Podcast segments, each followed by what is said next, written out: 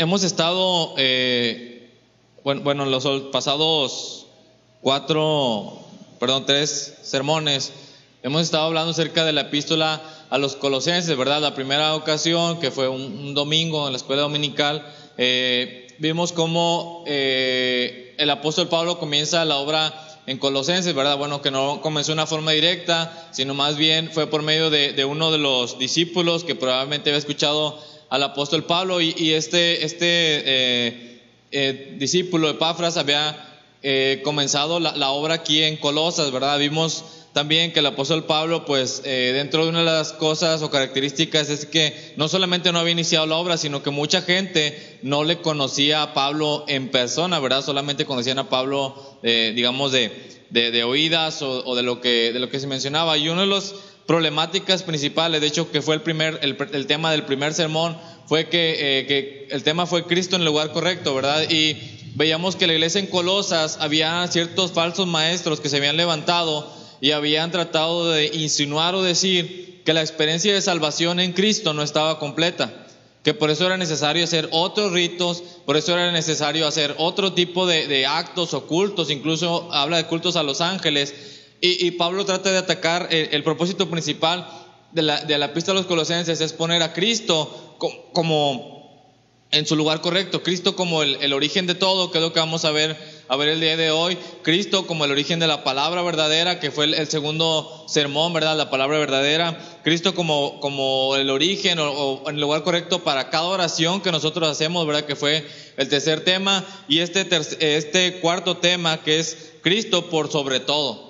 Y, y ahí es donde debe estar en nuestras vidas, ¿verdad? Cristo por encima de todos. Muchas veces quizás nosotros hemos pensado, igual que la iglesia en Colosas, ¿verdad? Hemos pensado que que no de forma directa o no, de una forma explícita, pero hemos llegado a, pensar que la vida en Cristo no, no es suficiente o que la vida en Cristo no lo es todo. Si ese es el caso eh, nuestro, de alguno de nosotros, en esta, en esta noche yo espero que podamos entender que eh, Cristo realmente es más que suficiente para nosotros y que Cristo debe tener la importancia por encima de todo lo que hagamos, por encima de todo lo que pensemos uno de los temas que, hablamos en, el, en el campamento de, jóvenes, ¿verdad? El tema principal era un trono en disputa. Yo hablé, a mí en particular me tocó hablar del dinero y el poder como, como reyes que no pueden llevar más allá de la eternidad, pero Cristo como el rey que sí puede proveer para más allá de la eternidad y Cristo como algo, el rey suficiente, ¿verdad? El, rey, el rey que está por sobre todo.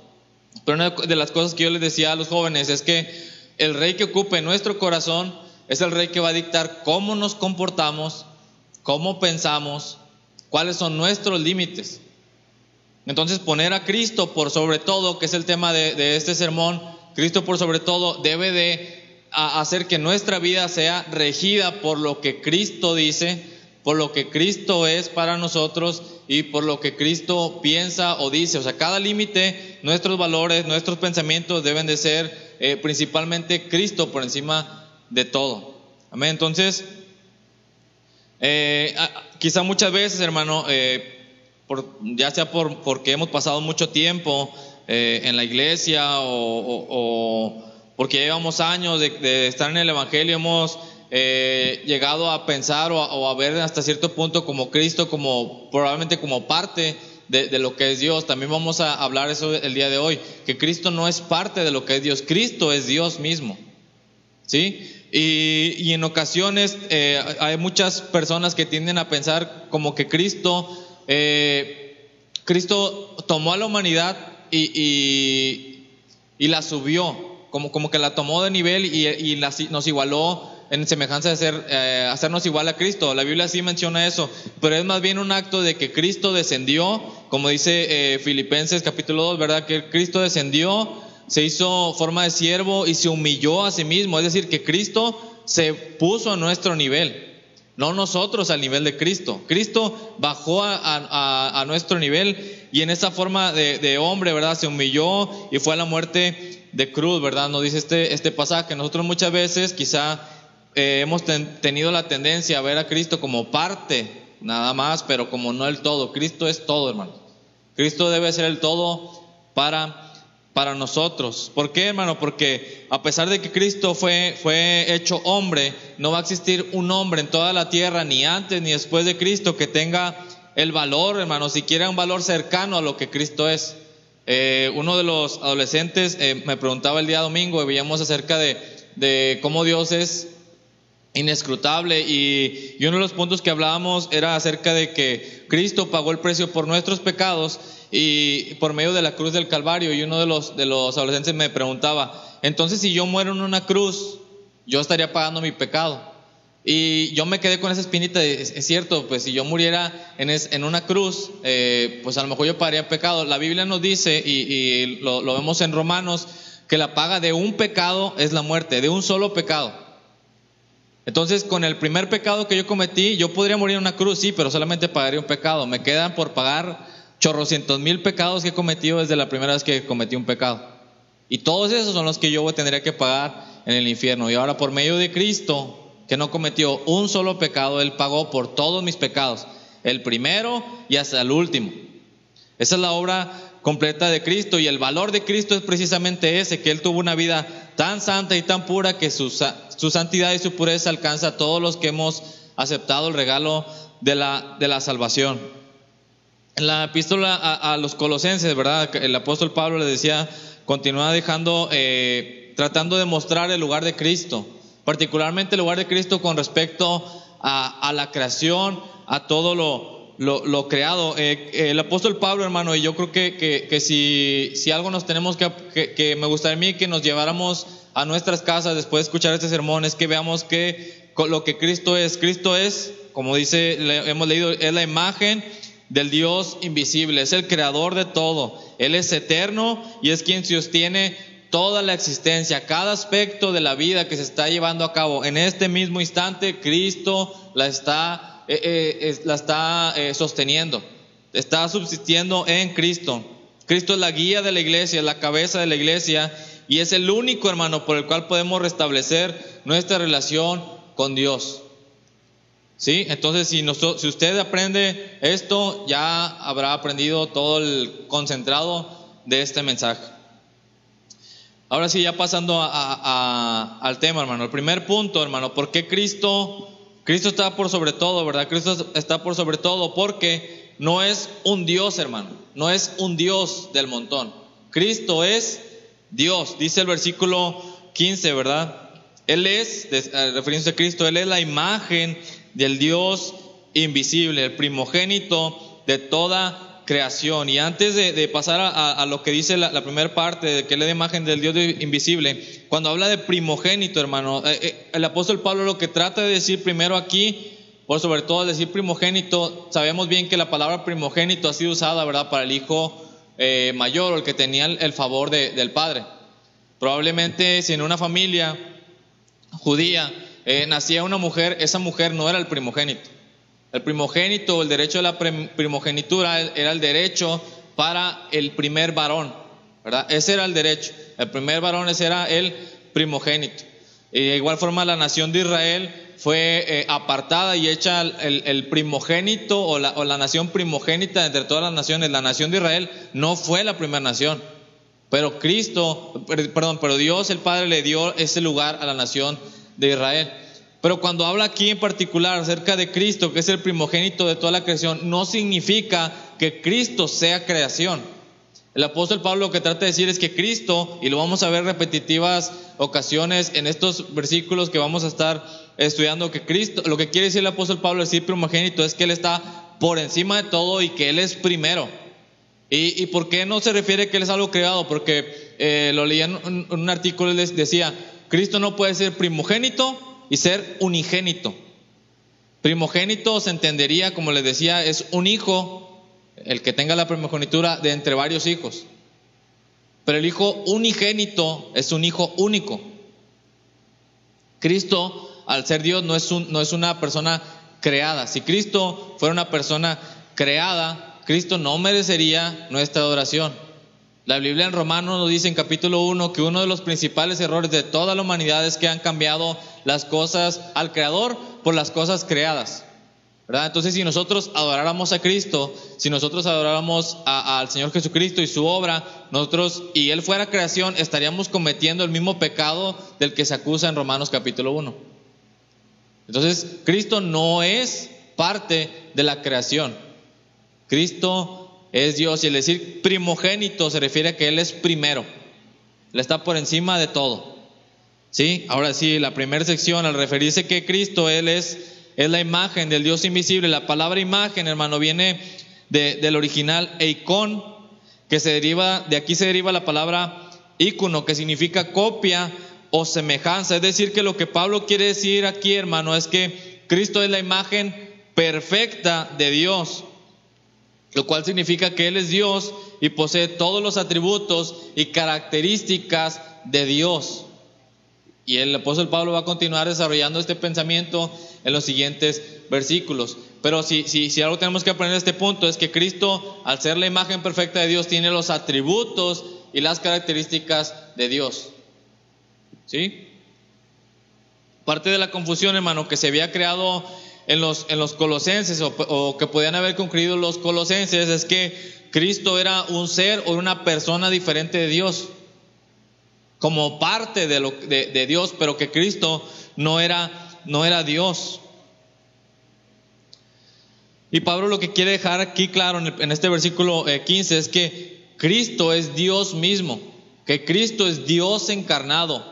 No es, no es, no es alguien eh, enviado como si hubiese enviado a un ángel. No, Cristo es el Cristo encarnado, hermano. Y, nosotros probablemente muchas veces, eh, o algunas veces hemos pensado esto, hermano, que Cristo es como parte de, y nuestra teología está eh, pensando eh, en eso. Sí, que quizá que Cristo no tiene el mismo valor que Dios. Y hay doctrinas, hermano, hay religiones y sectas que se derivan de esto, que piensan que Cristo solamente fue, algunos dicen que solamente fue un profeta de Dios, pero que Cristo no es Dios. Algunos dicen que, que, Cristo es solamente como, como un, ayudador de nosotros y solamente como el, meramente hecho de ser un mediador, como un abogado que usted contrata si eh, es acusado en la cárcel. Si es nuestro abogado, pero Él puede ser nuestro abogado porque Él es Dios. El mismo, el apóstol Pablo dice en los, en los siguientes versículos que por medio de Cristo Dios nos reconcilió a nosotros consigo mismo. ¿Sí? Es, la obra de, Cristo y es su valor el que nos le permite que sea nuestro intercesor. Y sus mismos discípulos, hermano, y digo, si nosotros cayéramos hubiésemos pensado esto, hermano, pues humanamente hubiese sido posible. Sus mismos discípulos, hermano, no se habían dado cuenta de que Cristo era el mismo Dios.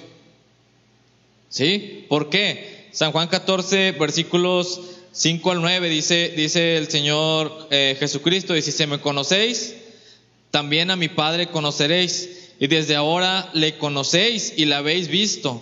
Felipe le dijo, Señor, muéstranos al Padre y nos basta. Jesús le dijo, tanto tiempo hace que estoy con vosotros y no me has conocido, Felipe. El que me ha visto a mí, ha visto al Padre. ¿Cómo pues dices tú, muéstranos al Padre? Y en la nueva traducción viviente, hermano, el versículo 9 dice, Jesús respondió, Felipe, he estado con ustedes todo este tiempo y todavía no sabes quién soy. Los que me han visto a mí han visto al Padre. Entonces, ¿cómo me pides que les muestre al Padre? Hermanos, sus mismos discípulos que estuvieron con, el Señor Jesucristo, que estuvieron conviviendo a lo largo de tres años, todos los días, todo el día, hermano, o la mayor parte del día, están ahí y uno de sus discípulos le dice, muéstranos al Padre. el Señor Jesucristo, yo me lo puedo imaginar, o probablemente si yo estuviera en el lugar del Señor Jesucristo y me hubiera exasperado, le hubiera dicho, Felipe, ¿qué te pasa, Felipe? Tanto tiempo he estado contigo, no me he despegado de ti. Tú has visto las señales y milagros que he hecho, no te han contado. Tú los has visto, has visto cómo traen cojos aquí y yo los he sanado. Tú has visto cómo han traído ciegos aquí y yo los he sanado. Tú has estado aquí, aquí conmigo, a un lado. No te han venido a contar, no te han venido a decir, parece que hay un hombre que se llama Jesús. No, tú ya me conoces, has estado aquí conmigo, me has escuchado hablar. Por eso es que eh, eh, posiblemente eh, se haya presentado en Colosas este tipo de situaciones de pensar que Cristo, esa, esa parte del Padre, y que Cristo no es, el, es Padre o que Cristo no es Dios. Y a nosotros también podría presentar eso. Pero el apóstol Pablo nos quiere dejar en claro en esta, en esta, en esta porción, en este versículo, que Cristo es Dios. Al final de este sermón vamos a ver cómo es que esas verdades tienen que repercutir en nuestra vida diaria. Pero primero es, es esto, hermano, que Cristo es, Dios, ¿verdad? Él es la imagen del Dios invisible. ¿sí? Es la imagen perfecta de Dios. Lo segundo que acredita que Dios, eh, que Jesús es, Dios mismo, que Cristo es Dios mismo, es que versículos 16 y 17 nos dice que Él es el origen de todo y el que sustenta todo. Versículos 16 y 17, ¿verdad? Porque en Él, es decir, en Cristo, fueron creadas todas las cosas y las que, las que hay en los cielos y las que hay en la tierra, visibles e invisibles, sean tronos, sean dominios, sean principados, sean potestades, todo fue creado por medio de Él y para Él. Y Él es antes de todas las cosas y todas las cosas en Él subsisten. El apóstol Pablo, hermano, continúa mostrándonos el lugar de Cristo respecto a todo lo creado. Y trata de ser descriptivo, hermano, al decir que las cosas que hay en los cielos y las que hay en la tierra, ¿verdad? Dice visibles invisibles, lo que tú ves y lo que no ves. Las cosas que están en el cielo y las cosas que están en el cielo y las cosas que están en la tierra. Tronos, dominios, principados, potestades. Y habla de que todo fue creado, no solamente es por medio de Él, todo fue creado para Él. Uno de los problemas, hermanos, si usted recuerda la introducción, uno de los problemas de la iglesia en Colosas es que se, se, había levantado una doctrina de acerca de adorar a los ángeles. Eso lo vamos a ver en el capítulo 2 de Colosenses. Que se le hiciera culto a los ángeles. Ahora, los ángeles son más poderosos que nosotros, sí, hermano. Son más poderosos que nosotros como seres humanos.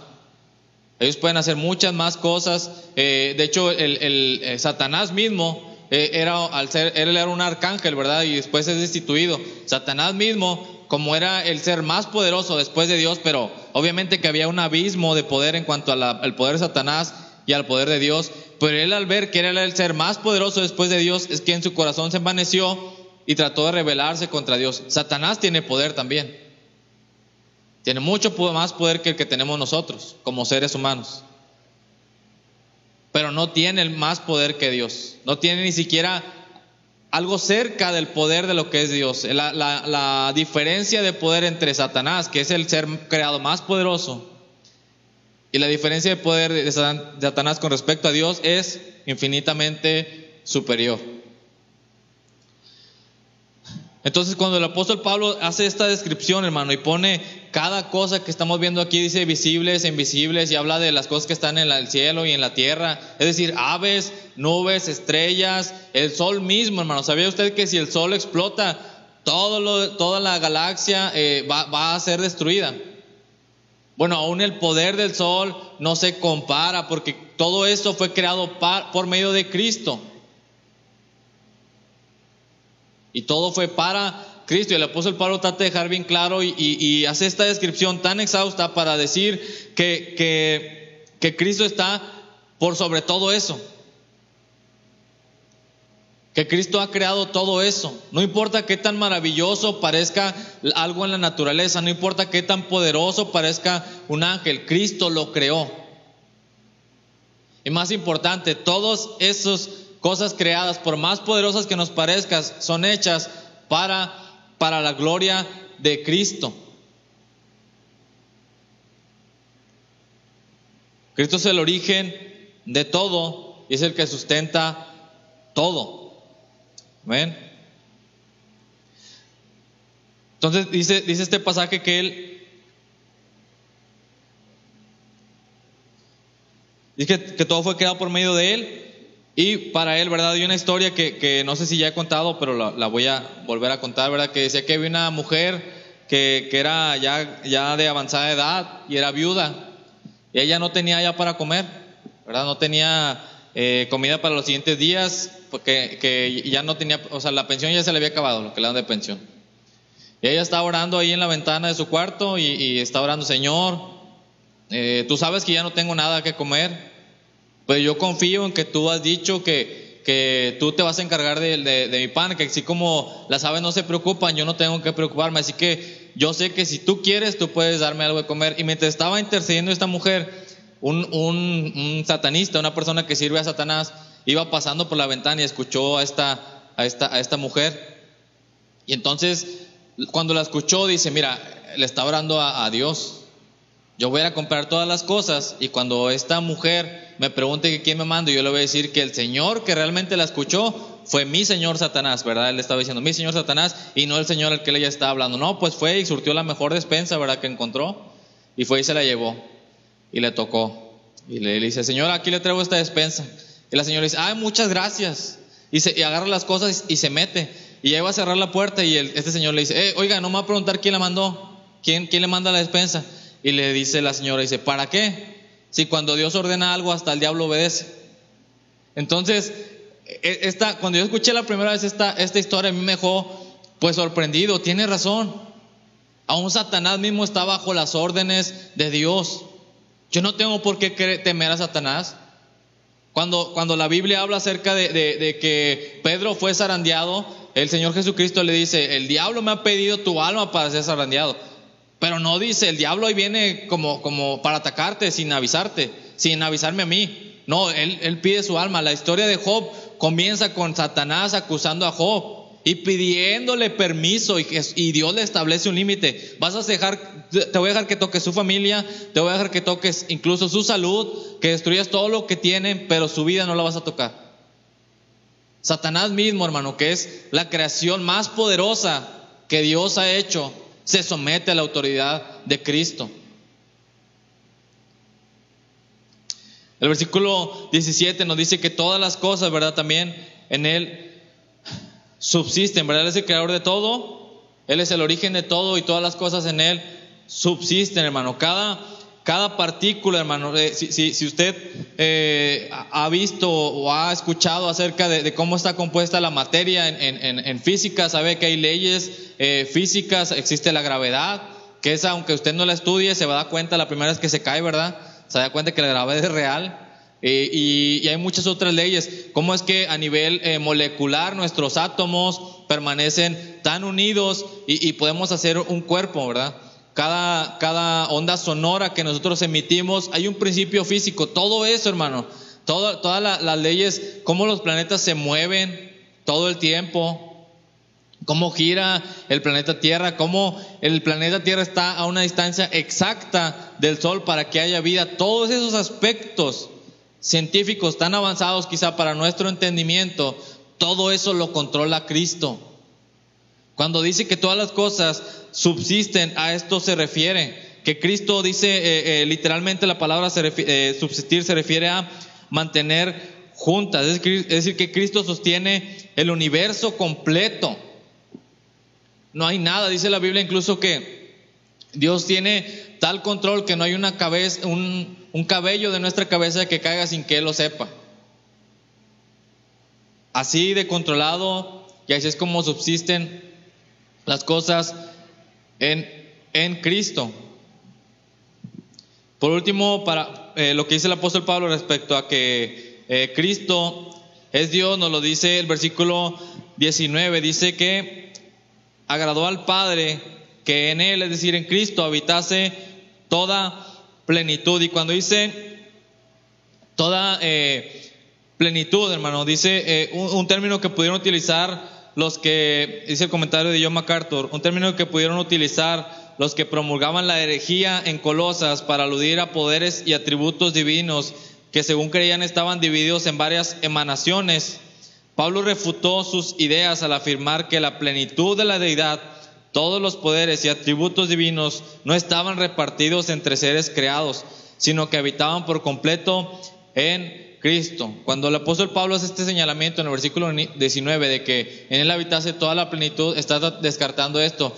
Los herejes que, habían levantado eh, estas pues herejías, ¿verdad? Valga la, redundancia, de que Cristo era como una emanación, como parte de, lo que Dios había creado. Eh, eh, Cristo, eh, el apóstol Pablo trata de, decirles y orientar a la iglesia en Colosas a regresarles a decirle que Cristo efectivamente es Dios, que la plenitud de Dios estaba en Cristo cuando fue hombre y aún está en Cristo hoy en día. ¿Sí? Es, es parte de la comprobación de que Cristo, Cristo es Dios mismo. El segundo punto, hermano, de que Cristo está por sobre todo es porque Él es quien, Él es la guía o Él es el principal en la iglesia. Versículos, versículo 18, ¿verdad? Nos dice, hablando aún de Cristo, y es la cabeza del cuerpo, que es la iglesia, el que es el principio, el primogénito entre los muertos, para que en todo tenga la preeminencia. Un artículo, hermano, de colección por el Evangelio titulado Los propósitos de la iglesia, según la Biblia, nos dice que, o nos describe los tres propósitos principales de nosotros como iglesia, hermano. Dice que el primer propósito principal es la adoración, es decir, el ministerio a Dios. El primer propósito que tenemos como iglesia es adorar a Dios. Adorarlo con nuestros cánticos, adorarlo en cada sermón, adorarlo con nuestras vidas completas, en el trabajo, en la escuela, en mi casa, con mi, con mi pareja, con mis hijos, todo, toda la iglesia, toda la vida de la iglesia gira en torno a adorar a Dios. Es el primer propósito de nosotros como iglesia. El segundo propósito que marca este artículo es que eh, es el ministerio de los creyentes, la edificación. Como iglesia nosotros tenemos la responsabilidad de edificar a los demás creyentes, no solamente los líderes, hermano. Cada miembro de la iglesia es responsable de edificar a los demás hermanos en Cristo. No es solamente responsabilidad del que predica o del que lidera. Y el que predica y que, está como líder, o el que predica y está aquí al frente, tiene responsabilidad de seguir edificando a los hermanos en el púlpito y fuera del púlpito. Imagínense si solamente fuera, si yo que estoy aquí predicando solamente está fuera mi labor de edificación. Y allá afuera, pues no, no soy ni, ni ejemplo, ni edifico a los demás hermanos, pues eso no tiene ningún provecho. Entonces, el segundo ministerio es la edificación. El tercer ministerio es al mundo, es que evangelicemos y tengamos misericordia a, las demás personas allá, allá afuera. ¿verdad? Estos son los tres principales propósitos. Ahora, como Cristo, hermano, es la cabeza de la iglesia, es la guía y es el principal, todo lo que hagamos, tanto el adorar a Dios, el adorar a Dios, el edificar a los hermanos, el evangelizar y el tener misericordia tiene que girar en torno a Cristo. Y de igual forma, hermano, cada, cada aspecto que rige la iglesia, tanto el culto o, como lo que nosotros hagamos en nuestro día a día, tiene que ser guiado por lo que Cristo ha dicho en, en su palabra, puesto que Cristo es el principio de la iglesia. En Cristo comenzó la iglesia, en Cristo permanece la iglesia. Usted y yo, hermano, debemos ser regidos por lo que Cristo ha dicho en su palabra, ¿verdad? Una y otra vez hemos hablado acerca de, lo importante que es la oración y la lectura de, la palabra de Dios. Y a lo mejor usted dirá, ah, bueno, si es lo que dijo Cristo, entonces solamente debo estudiar los cuatro evangelios. No, Cristo está, o, la Biblia nos habla de Cristo desde el inicio, desde Génesis capítulo 1 hasta Apocalipsis capítulo 22. Toda la Biblia habla acerca de la obra de Cristo. Y cada vez que usted lea la Biblia, nos, en, alguno de los estudios que, yo he estado acerca de, cómo estudiar la Biblia, nos dice que cada uno de los versículos, nosotros tenemos, cada uno de los libros de la Biblia y cada uno de los capítulos, nosotros nos tenemos que acercar pensando siempre en Cristo. De tal forma que cuando vemos, un ejemplo muy sencillo, cuando yo veo en Éxodo acerca del holocausto, de la ofrenda de sacrificio para remisión de pecados, yo tengo que pensar que esa es una imagen de lo que iba a venir a ser Cristo para mí. Cada ofrenda que se ofrecía tenía la simbología de lo que iba a venir a ser Cristo. Y así cada, cada pasaje nosotros lo tenemos que ver con esa visión. Muchas veces tenemos que buscar ayuda, ¿verdad? En, demás hermanos que tengan mayor entendimiento que nosotros, pero tal cual la Biblia nos habla de Cristo desde Génesis hasta Apocalipsis. Entonces Cristo es, les decía, la guía, Cristo es el principal en la iglesia. Hermano, Dice, eh, dice al final del, del, versículo 18, ¿verdad? Para que en todo tenga la, la preeminencia. La preeminencia, hermano, significa que es el lugar más importante. Cristo tiene que tener el lugar más importante. ¿En, ¿En qué, hermano? En cada sermón, en cada alabanza, en cada culto, en cada acción que hagamos como creyentes. Cristo debe ser lo más importante, debe tener el primer lugar en nuestras vidas. ¿Qué lugar está teniendo en su vida Cristo, hermano? ¿Qué lugar está teniendo en mi vida Cristo? En cuanto al trabajo, probablemente a mí me importe más generar más ingresos a buscar agradar a Cristo con mi trabajo. Si ese es el caso, a mí no me va a importar hacer cualquier actividad sin importar lo moral o inmoral que parezca, con tal de yo ganar más dinero o de yo tener más poder.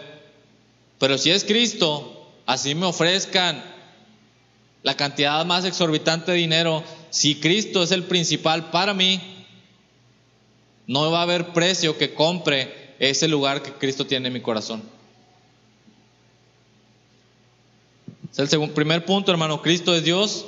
Segundo punto, Cristo es la guía y la cabeza de la iglesia, es el principal. Decir que la cabeza es decir que Él es el principal dentro de la iglesia. Y tercer punto, Cristo está por sobre todo porque Él es el origen de nuestra salvación. No solamente es el origen de la creación, hermano, como vimos en, los puntos anteriores. No solamente es el origen de la creación, es el origen de nuestra salvación, hermano. Si solamente fuera el origen de la creación, usted y yo estaríamos más que condenados. ¿Y qué sentido tiene una vida, hermano, que, que sabemos de antemano que vamos a ser condenados y estamos perdidos? Versículos 20 al 23 para, para finalizar eh, con este, este punto antes de entrar a la conclusión. Dice el versículo 20, sigue hablando acerca de Cristo, ¿verdad? Y por medio de Él, es decir, por medio de Cristo, reconciliar consigo todas las cosas, así las que están en la tierra como las que están en los cielos, haciendo la paz mediante la sangre de su cruz. Y a vosotros también, que erais en otro tiempo extraños y enemigos en vuestra mente, haciendo malas obras, ahora os ha reconciliado en su cuerpo de carne por medio de la muerte, para presentaros santos y sin mancha e irreprensibles delante de Él. Si en verdad permanecéis fundados y firmes en la fe, y sin moveros de la esperanza del Evangelio que habéis oído, el cual se predica en toda la creación que está debajo del cielo, el cual yo, Pablo, fui hecho ministro. Primero, hermano, Cristo es el pago, hizo el pago por nosotros mediante la sangre de su cruz. Cristo hizo el pago, hermano. Usted no hizo el pago, yo no hice el pago. Cualquier obra, por más buena que sea, hermano, no es un abono a la salvación. Yo no puedo abonar sobre una deuda que ya fue pagada. Cristo hizo el pago por medio de la sangre de su cruz. Volvemos a lo que hablamos hace, hace unos momentos, hermano. Si nosotros muriéramos en, en, el, en, la cruz, nosotros pagaríamos un pecado de los muchos que hemos hecho. Cristo al no cometer ningún pecado, ningún pecado es como una especie de un cheque en blanco para todos nosotros, para nuestros chorrocientos pecados. Entonces, lo primero que tenemos que ver al saber que Cristo está, ¿por qué Cristo está por sobre todo? Primero porque Él pagó nuestra salvación. Nosotros no lo merecíamos, hermano, en absoluto. Para nada, el apóstol Pablo mismo lo dice en el versículo 21, que nosotros éramos extraños y enemigos, hermano. Y solamente éramos extraños y enemigos, permanecíamos haciendo el mal. No es que nosotros, hermano, sin Cristo, estuviéramos despreocupados de lo que Cristo dijera, sino que aparte, eh, en, otra, en, en Romanos en particular habla mucho acerca de este tema, Aparte permanecimos en nuestras malas obras, nos rebelábamos contra Dios y seguíamos haciendo y buscando lo malo. Y siendo extraños, hermano, enemigos en nuestra mente, hermano, y permaneciendo en malas obras, Él nos ha reconciliado. No nosotros hemos vuelto los ojos a, Él, hermano.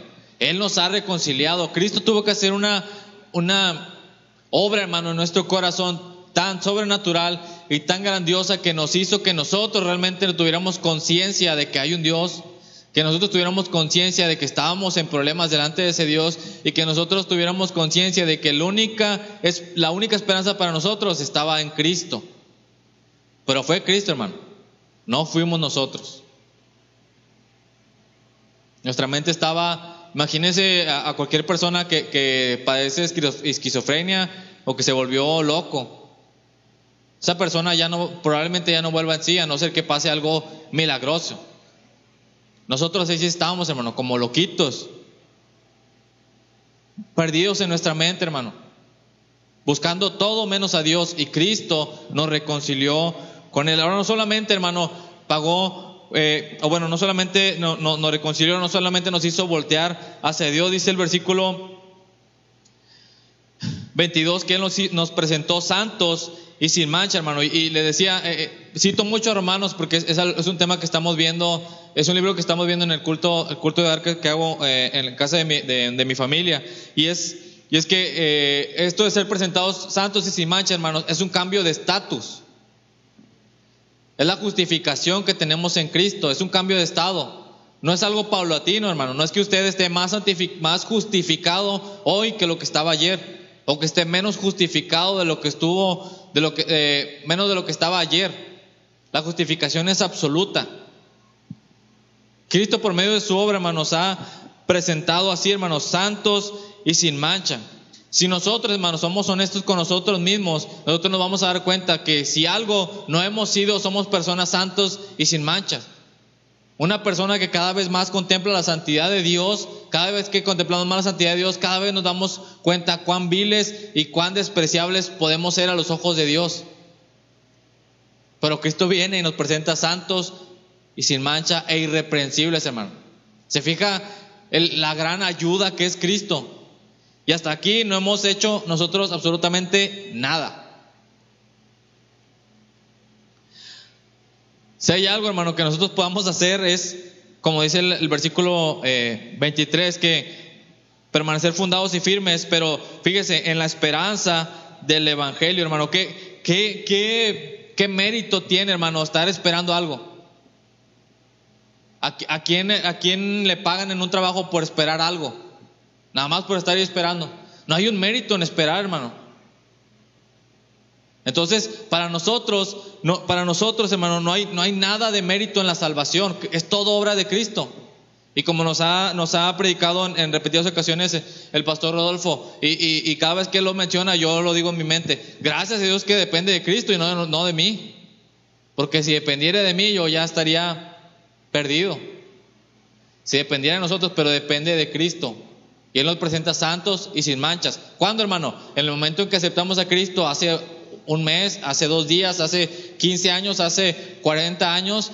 Él nos presenta santos y sin manchas e irreprensibles hoy y nos va a presentar santos y sin manchas cuando muramos. Esa es la esperanza que nosotros tenemos en el Evangelio de Cristo.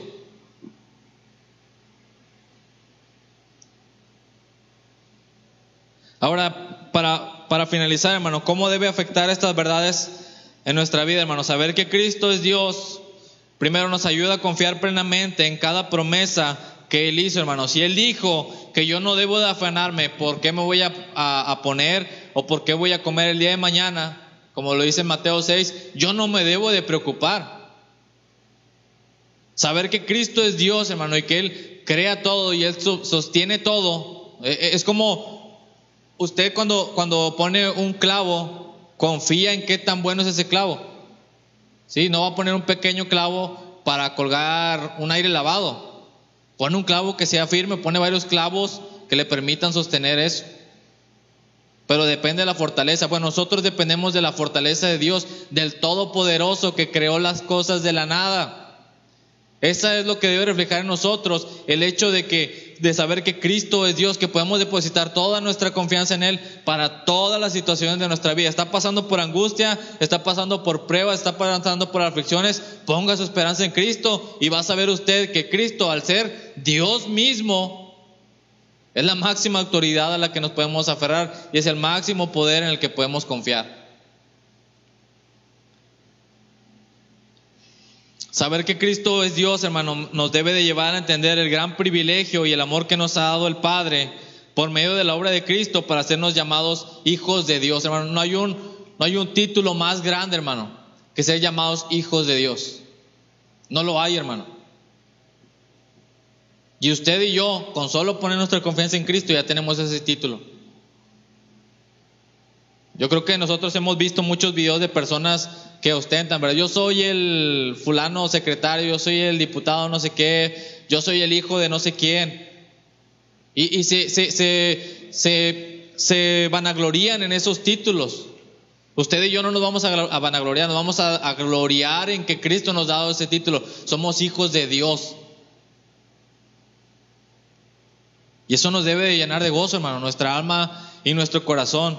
Ahora, saber que Cristo, hermano, es la cabeza, es el principal, nos debe de llevar, hermano, a valorar y aprender de su palabra para juntos como iglesia, hermano, ser centrados en la verdad de Cristo, no en la verdad de Liud Trejo, no en la verdad de ningún pastor, no en la verdad de ningún líder, sino la verdad de Cristo que ha revelado por medio de su palabra. Y en el momento en que un predicador se desvíe de lo que Cristo ha dicho en su palabra, en ese momento ese predicador para nosotros tiene que dejar de tener importancia y volvemos a las escrituras al terminar el sermón o al terminar el ministerio de esa persona. Saber que Cristo, hermano, por último, saber que Cristo es el origen de la salvación, hermano, de llevarnos a una completa paz y tranquilidad de sabernos plenamente salvos, porque Cristo ya hizo toda la obra.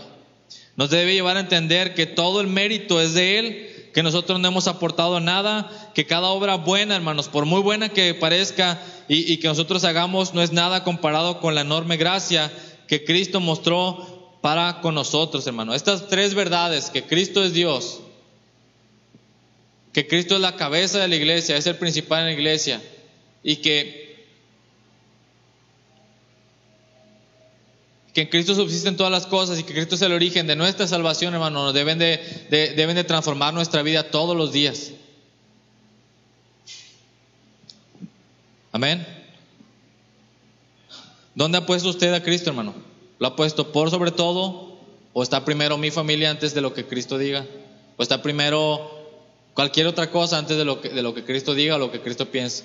Si ese es el caso, hermano, es momento de poner a Cristo por encima de todo.